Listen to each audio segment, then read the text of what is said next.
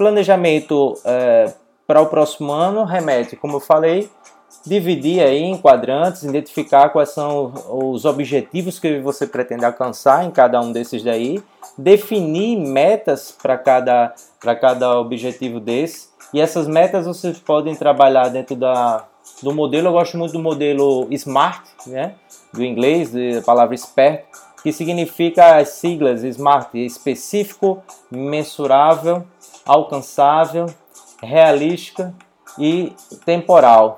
Eu vou dar um exemplo aqui de o que seria um, um fluxograma para estabelecimento de metas, um checklist mesmo, algumas perguntas.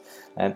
Eu acho importante vocês definirem essas metas SMART da seguinte forma: você pode colocar lá a sua, o seu objetivo, né? qual é a sua meta forçada que você quer alcançar mesmo com um resultado maior.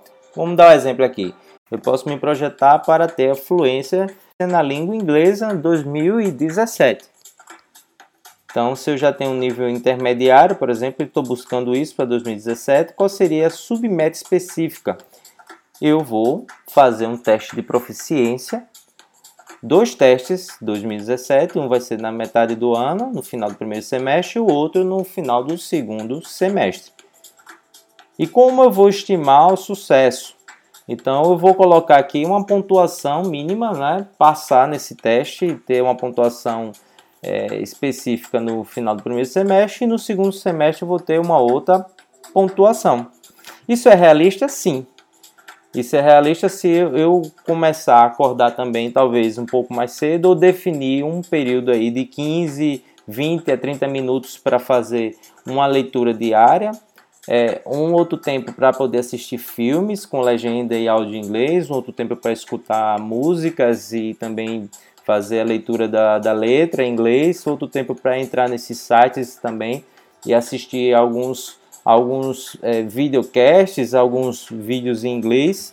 E aí eu vou fazer isso diariamente, além de pegar algum conteúdo que eu posso fazer de gramática e exercitando. É evidentemente que eu posso intensificar isso com, com auxílio também de um professor pelo menos aí umas duas ou três vezes por semana que me auxilie é, nessa parte de conversação. Então, isso é, é, algo que é atingível, sim, se eu fizer isso diariamente, de, de pelo menos de segunda a sexta-feira, eu tiver um contato aí de, de 30 a 40 minutos ou um pouco mais e ficar exercitando é, durante esse período até o teste. Eu vou verificar também é, com esse professor para me preparar para os testes que eu estou me propondo aqui como submeta específica. Então eu crio o cronograma de atividades semanais que eu vou incluir dentro da minha agenda. Né?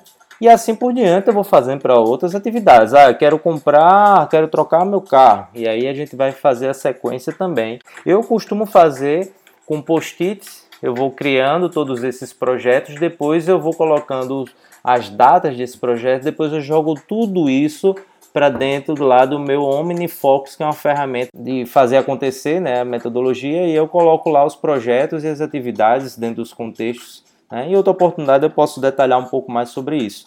E aí meus projetos todos eu vou acompanhando por lá, eu vou ticando lá, né, marcando o que, que eu fui fazendo, que já fui cumprindo e vou avançando é, e verificando também tudo que vai surgir no meio do caminho, também pode surgir muita coisa e acrescentando lá dentro do projeto.